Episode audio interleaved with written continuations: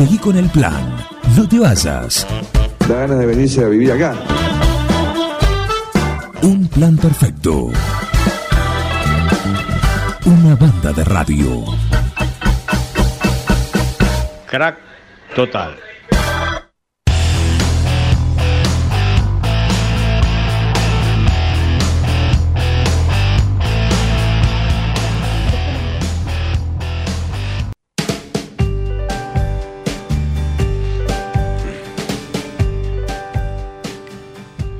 Solo pueden marcar el 46 13 78. 78. Solo pueden tener el celular para, Para dar mensajes, consultas. A partir de ahora, yo los dejo acá.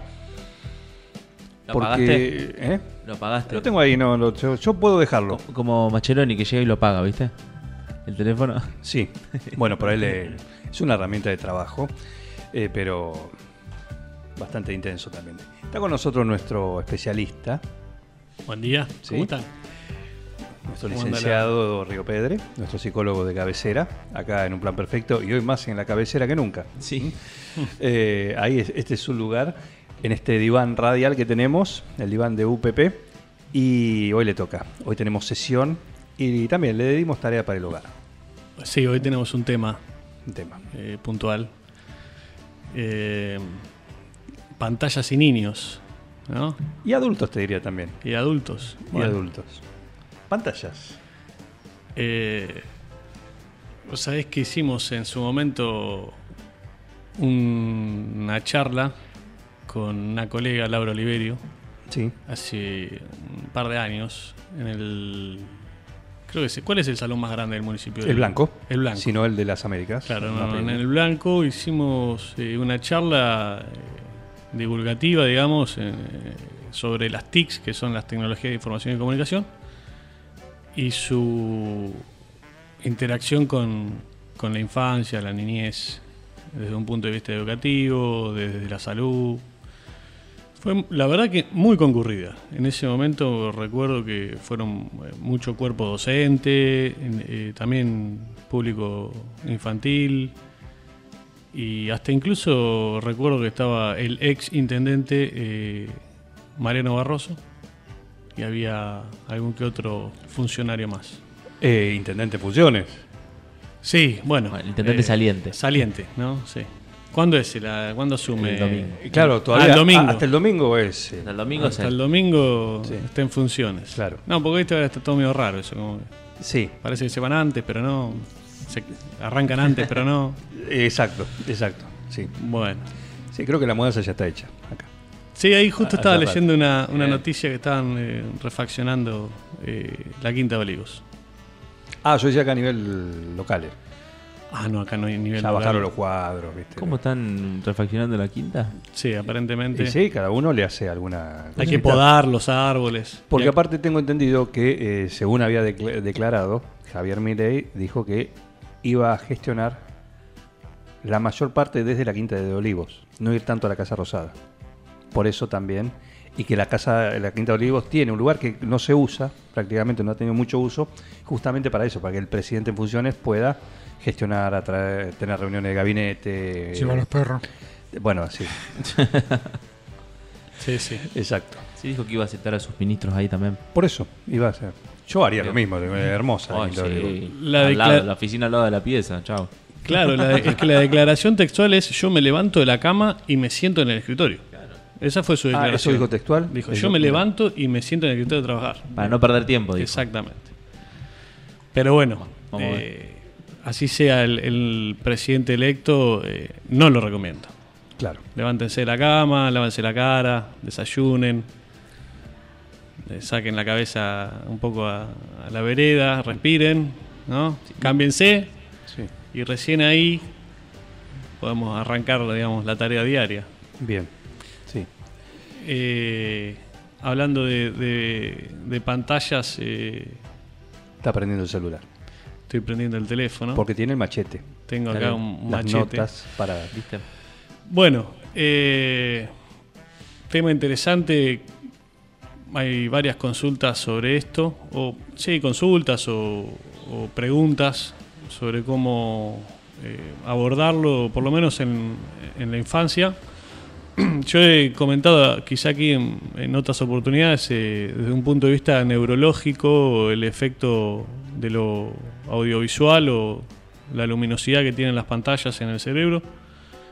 Eh, que bueno, nosotros tenemos una, un neurotransmisor que es la dopamina, que seguramente hayan escuchado hablar de ella, está asociada con las sensaciones de placer y de recompensa.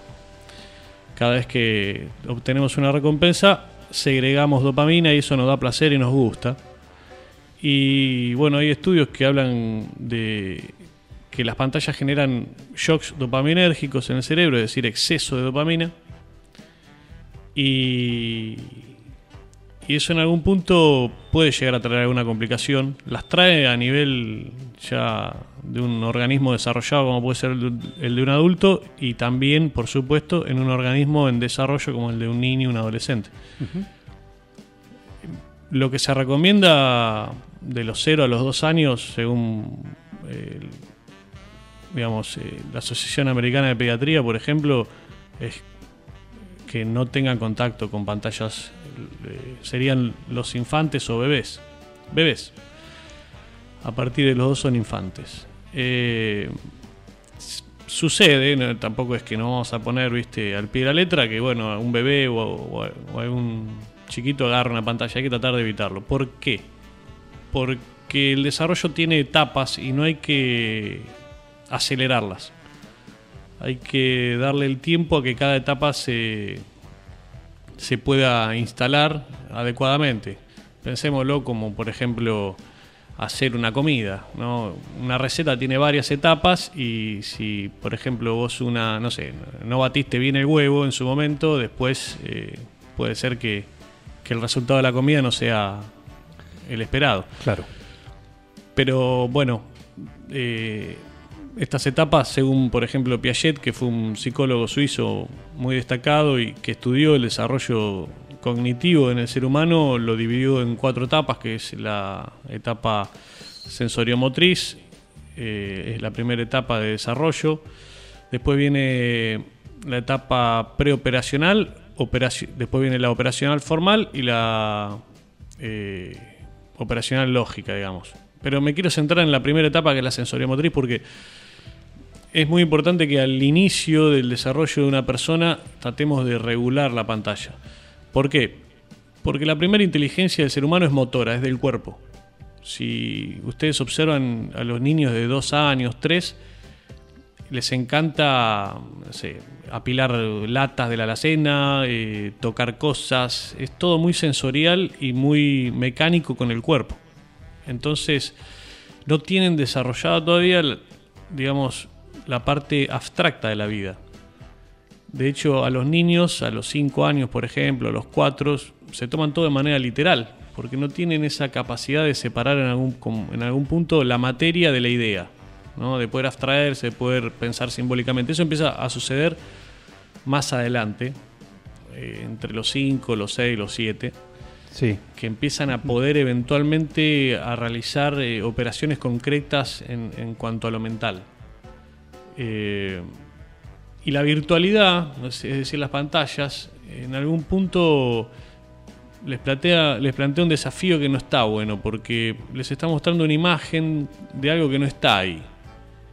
Y los niños eh, de corta edad no están preparados, corta edad me refiero 2, 3, 4 años, no están preparados para poder procesar eso.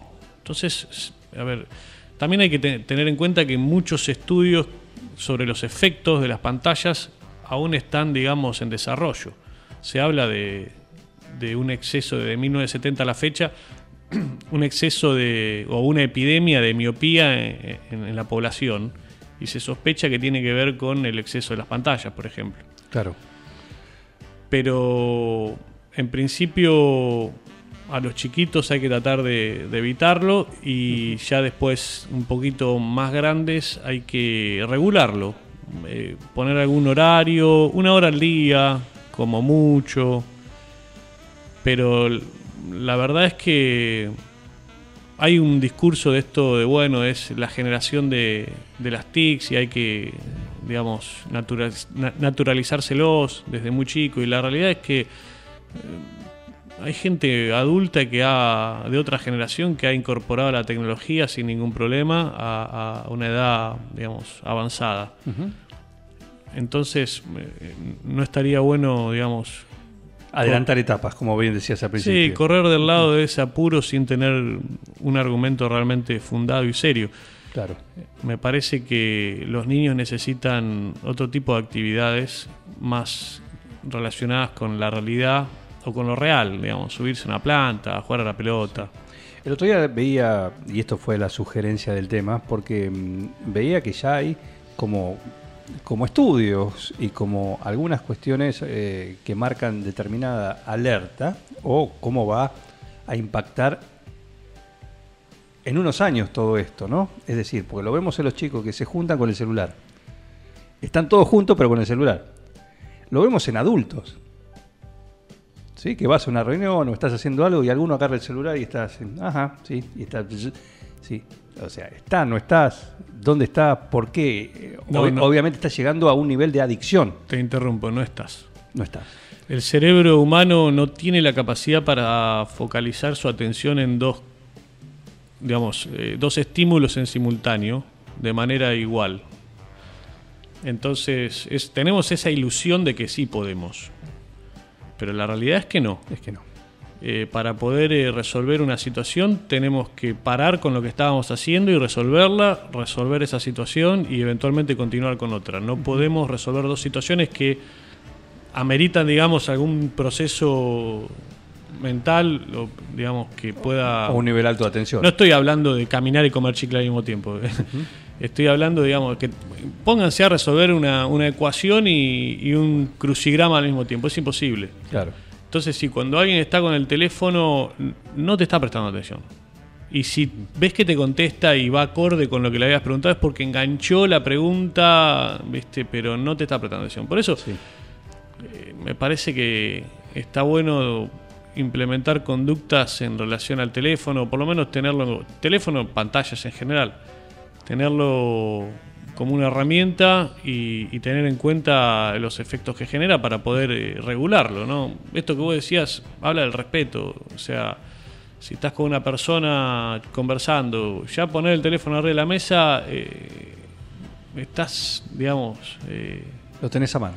lo tenés a mano, ¿viste? Es como decir, ¿y por qué no pones la billetera arriba de la mesa? Claro. O sea, y no, pues la billetera no la voy a usar. Ah, bueno, el teléfono tampoco, guárdalo. Sí, sí, sí. Eh, ¿Está bien o todavía es una exageración el hablar de adicción? No, no, a ver, desde el punto de vista estrictamente conceptual o del término adicción, bueno, podría ser debatible, pero adicción viene de no decir, dicción es de decir, y adicción quiere decir no decir, entonces quizá desde un punto de vista, jugando un poco con la palabra, sí, podemos pensar en que es una adicción, primero porque genera un, un comportamiento de, de dependencia frente a un exceso de, de un, bueno, en este caso un neurotransmisor, que es la dopamina, es placer, pero si jugamos con las palabras y vos recién en esta eh, escena que relatabas de los adolescentes todos reunidos presencialmente, pero cada uno con su teléfono, Sí. la realidad es que pueden estar hablando por WhatsApp mientras están todos sentados ahí, pero hay algo que no están diciendo. Eh, quien está con una pantalla eh, de manera excesiva, sin ningún digamos, sentido manifiesto o concreto de una situación dada, eh, me parece que, que en algún punto está como queriendo evadir esa realidad. Juan Martín Río Pedro, nuestro psicólogo de cabecera, está acá. Hoy tenemos sesión, acá estamos cómodamente en el diván de un plan perfecto. Vengo, va. ¿Qué tal, Juan Martín? ¿Cómo te va? ¿Cómo estamos? ¿Todo bien? Bien, bien. Eh, no sé si adicción, pero han descrito una nueva fobia que es la nomofobia, no mobile fobia, Ajá. que es la fobia al no tener el teléfono, de olvidártelo, eh, dejarlo olvidado o perderlo, que te lo roben, también te puede pasar, ¿no? Pero no tenerlo encima es si me pierdo de algo. Y es como una adicción a decir qué está pasando y que yo no me entero. Bueno, eh, es interesante esto porque fíjate cómo cuando cambian las, las formas de vida empezamos a generar distintas conductas que antes no estaban. O sea, sí, el ser humano ha transitado en otras oportunidades de la historia dependencia a objetos u herramientas. Pasó con la televisión en su momento. Pasó con la televisión, pasó con, eh, no sé, el becerro de oro cuando los judíos ¿viste? estaban esperando a Moisés que, que- que baje con las lápidas y, y los mandamientos. Es- es- pero Antes si no salías armado no podías salir a la calle. también, exactamente. Sí, sí, por eso. Y hubo tiempos violentos antes de esto. Eh, pero bueno, las fobias tienen un. Son un. A ver, la fobia es un mecanismo de defensa, es una patología, pero en, sí es un, mecanismo de defensa que tienen las personas para ahorrarse al corto plazo un gran displacer, no al largo plazo. Pero bueno, eh, sí, eh, sucede con las adicciones cuando la persona que es adicta a algún, alguna sustancia o, o a algo eh, no cuenta con, con ese algo. Se genera, no sé si un pánico, un terror, pero igual acá me parece que es interesante que pensemos si yo estoy consumiendo la, el, digamos, el teléfono o, y la realidad que, virtual que me, me ofrece o me están consumiendo a mí. ¿Cómo es la historia? A ver. Y claro, porque yo me compro el teléfono, entonces digo, bueno, yo consumo el teléfono porque, bueno, lo compré. Y lo empiezo a usar, lo empiezo a consumir, ¿no? Se me consume la batería, eh, etcétera. Pero de pronto, eh, esto que, que- que me mencionas acá está bueno porque plantea una dependencia que uno no controla, entonces ya no sé qué tan libre sos y qué tan independiente y autónomo sos del teléfono. Y me parece que ahí el teléfono ya deja de ser una herramienta y empieza a ser otra cosa. Y esa otra cosa no la tenemos muy estudiada o no está muy, digamos, Definida. eh, definida o manifiesta en la realidad de la población.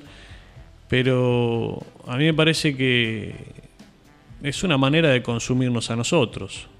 Pasa con cuando, no sé, de pronto buscas en Google, qué sé yo, lámparas, y te metes en una aplicación y te empiezan a aparecer oferta de lámparas.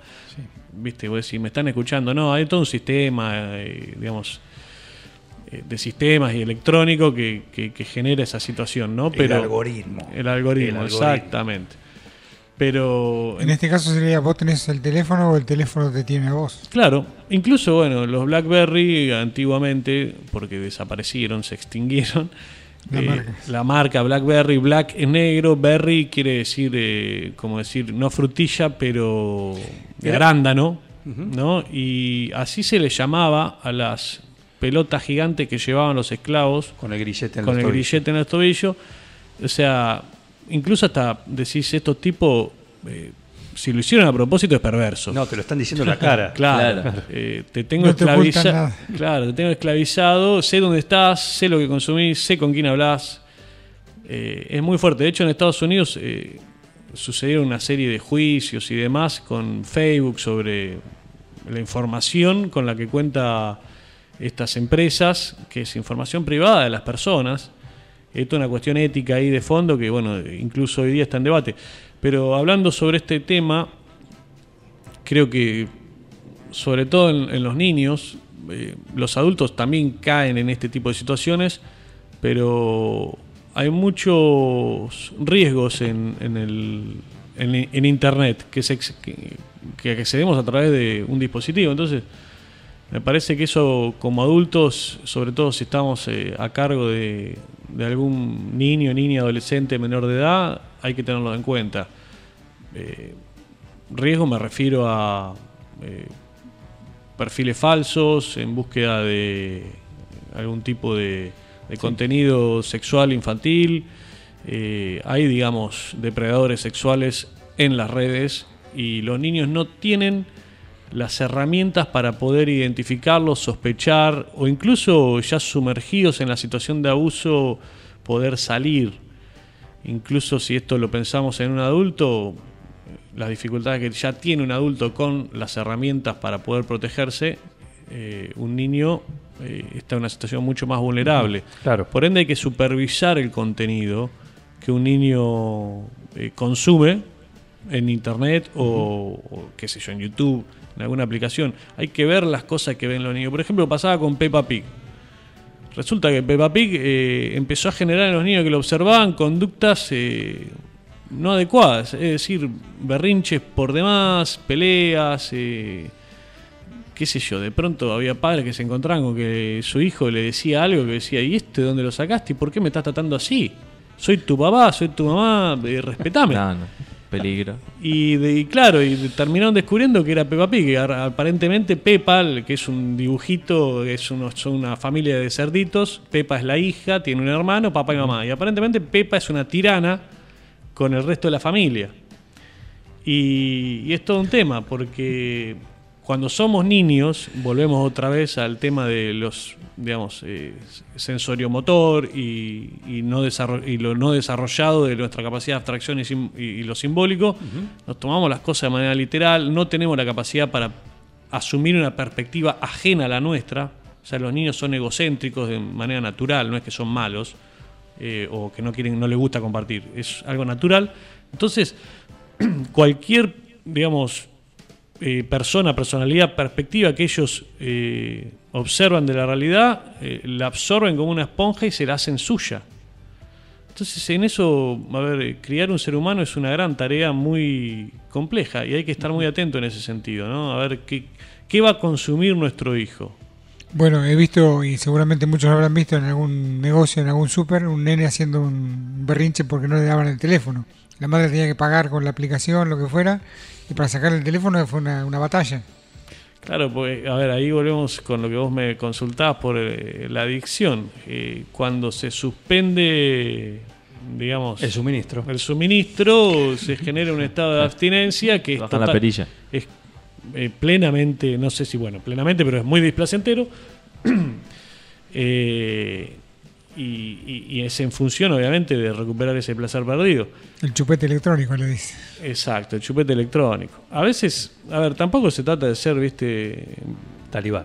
Claro.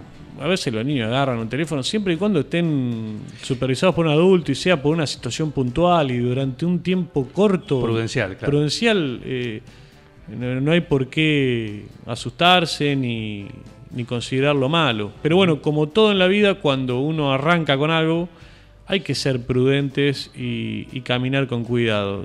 Entonces, y esto es algo, la verdad que en estos últimos 40 años eh, hizo un boom, me refiero a la tecnología las pantallas, que el ser humano no tiene experiencia previa en esto. Claro, está todo en desarrollo. Eh, exactamente. todo en- Los Más usos todavía. también.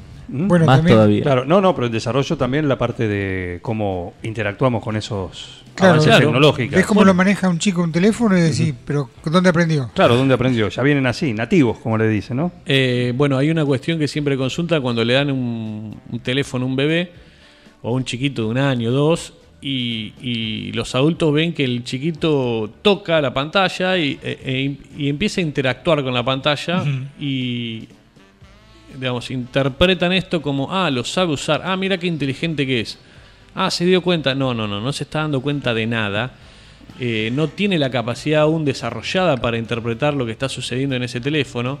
Simplemente para ver una imagen, porque tienen ojos, ¿no? Y lo que sucede es que en el periodo de los 0 a los 2 años, un movimiento eh, muy presente en los niños es la coordinación del ojo con el dedo índice.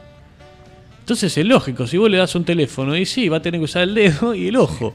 Entonces lo va a usar, pero... Y también un poco de, de copiar tal vez al adulto que está en su casa. Entonces, como Por supuesto, si ves eso- que el adulto está con el dedo en el teléfono todo el día, es como va a querer hacer eso. Pero es Es- notable cómo buscan un video, una historieta que ellos quieren y la encuentran. ¿eh? Sí, sí. eh, eh, niño de dos años, si vos le pones en la televisión, en el YouTube, te van a, van a ir a la televisión como si fuese un pizarrón, van a tocar el, el video que les gusta. eh, sí, pero bueno, tiene que ver con esto, con esa primera inteligencia sensoriomotora que tiene que ver con el cuerpo. Es la primera, eh, el cuerpo es la primera inteligencia, es la, es la primera memoria. Y, y hay que fomentarle, por eso a los niños de esa edad se les regala, no sé, ladrillitos, juegos de encastre, juegos que... Claro. claro. exactamente. Les gusta caminar, treparse. Carísimo. Más barato Más barato el celular. Bueno, pero también viste que se terminan... No, no, no, porque a ver, eh, no sé si les ha sucedido, pero viste que a veces a un niño de esa edad le hacen un regalo y empieza a jugar con la caja. y deja el juguete, juega después este helado, ¿viste? Y, y están los adultos diciendo, pero mirá qué bueno que está, tiene alas, que esto que el Sí, otro. ¿sabes lo que me costó? ¿Sabes lo que me Claro, ¿viste? Todavía lo estoy pagando. Eh, ¿Cuántos meses me va a costar 12 esto? cuotas, ahora, ahora 12. ¿eh? Claro. Eh, pero bueno, es la En coordinación del ojo con el dedo índice y, también lo que se desarrolla en ese primer momento de vida es eh, la coordinación de, de lo que se llama la aprehensión fina que tiene que ver con el dedo índice y el dedo pul- pulgar. Eso también es importante. Entonces eh, hay que intentar darle actividades que fomenten el desarrollo de, de esas cuestiones, ¿no? Y de todo esto que estamos hablando, y como vos arrancaste que ya vos tenés consultas sobre estos temas, el, el diagnóstico lo tenés. Eh, ¿Cuál sería el remedio? ¿Sería el, el limitar? frugal. En la vida, a mí me parece que hay que ser frugal.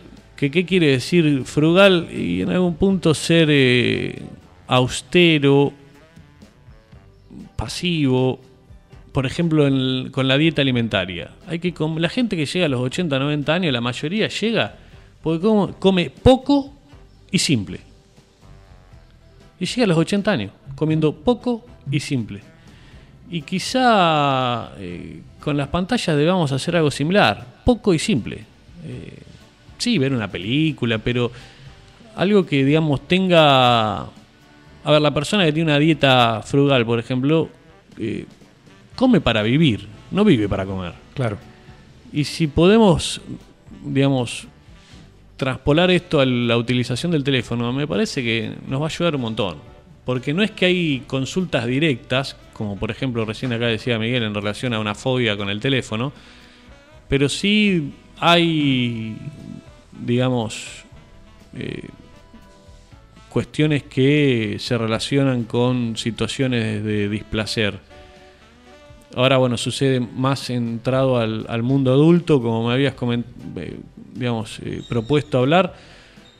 Hay como una imagen que las personas eh, hacen de sí mismas a través de una red social o una aplicación y que a veces, digamos, difiere mucho de la realidad de esa persona y termina en algún punto generando eh, daño o conductas desadaptativas.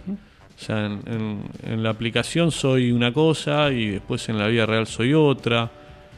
Entonces, eh, eso no está del todo bueno, porque empieza a trastocar la visión que uno tiene de sí mismo, y eso es un tema porque tiene que ver con la identidad de uno. Y la identidad es como nuestra huella digital y hay que cuidarla, hay que desarrollarla, trabajar en ella, pero de una forma que le permita un crecimiento, eh, digamos, paulatino, sostenido, estable, con obviamente sus vaivenes cuando se pasa quizá de, de un estadio a otro, de un nivel a otro, los momentos bisagra como decimos, pero siempre teniendo en cuenta eh, nuestra realidad, digamos, propia como la, la- la fundamental. Claro. Ujú. Y dejar de ver también cuánto, cuánto hay que, de aquellas personas que viven pendiente de lo que piensen los demás. Ellos, O tratar de... eso sucedió siempre, lo que sucede, lo que permite ahora eh, la tecnología es maximizarlo Claro. a niveles eh, ya sucedía por fuera de las redes sociales. Sí. Como que todo el tiempo estás condicionado por esa mirada Está del bien, otro. pero digo, a través- en este ámbito de las redes... sí, decir, acá bueno, como que generas un personaje para esa gente. Generas un avatar. Claro. Un avatar para ese mundo, pero en la realidad, si te cruza esa persona, no en el mundo virtual, en el mundo de realidad, tendrá su, eh, sus diferencias. Sí, sí, totalmente. Eh, pero bueno, creo que es importante eh, divulgar estos conocimientos y, y- y esta información en función de, de promover un, un vínculo, Un uso responsable. Sí, responsable para con uno mismo, eh, para poder eventualmente utilizar esta herramienta con precaución, con cuidado y sacarle el provecho nosotros consumirla y no que nos consuma a nosotros. Bueno, ahora una de las últimas eh, actualizaciones, por ejemplo, de Instagram, eh, te marca, o sea, te, te deja poner como un límite de tiempo para que vos puedas estar en la red social y el llegado el tiempo, que obviamente vos lo podés modificar, Claro. Llegado el tiempo se- o, o te lo cierra o te aparece un cartel que te dice que cumpliste con el Hasta que tiempo llegaste. como para que dejes de usarlo. Claro. Obviamente corres el cartel y seguís. Pero bueno, puede, puede ser un primer paso. Un, claro. Pero bueno, si, a ver, si uno observa en exceso quienes utilizan las pantallas, eh, generan, digamos, efectos que eso ya se puede observar, de aislamiento, pérdida de la creatividad, y eso tiene que ver con cuestiones neurológicas, como recién les comentaba, en relación a la dopamina, la serotonina.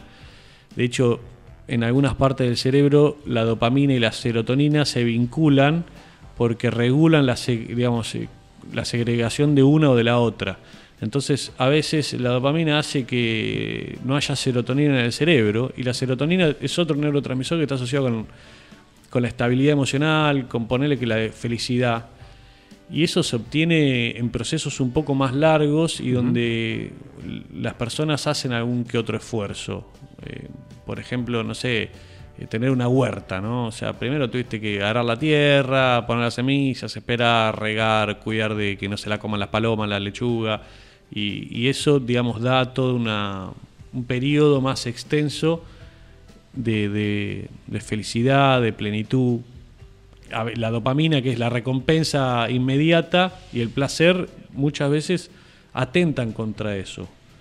Por eso uno ve situaciones en donde hay exceso de dopamina en, alguna, en algún estilo de vida y, y- y está muy asociado con, con cuadros depresivos también, porque se empieza a deprimir el ánimo. Claro. Muy bien, eh, interesante la, la sesión la sesión de hoy. ¿eh? Lo pueden contactar, ya saben, lo encuentran frente al cine, una puerta entre un negocio y otro, así chiquitita, una puerta, lo golpean, ahí los va a atender, no tiene cartel, no tiene nada, pero está ahí, del otro lado de la puerta, en algún lugar Ahí. del ambiente de ese, de ese lugar. de esa Decís, casa. ábrete sésamo. Sí, no, Claro. no sé, no sé si te, porque si está atendiendo no se abre. No. No, no, no, No, no, no, no. no. Pero más o menos menos 10, entre menos 10 y en punto, más o menos, ahí es un Sí, horario es ideal. sagrado, cuando se cierra la puerta, No, no se abre por nada. No se abre por nada. Así no es. se mira el teléfono, nada. Bueno, sí, se mira el teléfono. Se mira el teléfono, por lo menos yo, y como recién les comentaba, con un sentido y una función. Eh, no, o sea, es- Un texto. no, no, eh, en, en relación a lo que se puede estar, llegar a estar conversando en, en la sesión, por ejemplo, hay veces que es- pues, se puede buscar, por eso es una gran herramienta, se puede buscar alguna definición de una palabra, una fecha, eh, Claro. algo relacionado con lo que se esté Con lo que está ahí. conversando. Como usar la herramienta como corresponde. Exactamente. Muy bien, así la usa nuestro psicólogo de cabecera, ¿eh? Juan Martín Río Pedro. Y gracias por venir. Bueno, gra- no, gracias a ustedes, como siempre. Un lujo. abrazo grande. El diván de un plan perfecto, otra sesión memorable. Después la pueden escuchar en el podcast en, En Spotify. en Spotify, en el podcast de un plan perfecto. Sumate a esta banda de radio. No, not you. Not you. Dejen de reventar las, las guindas, dejen de joder. Che, pero esto se va a la mierda. Yo creo que deberían abrazarse y hermanarse, muchachos. Un plan perfecto. Yo estoy emocionado. Súmate a esta banda de radio. Sumate a un plan perfecto.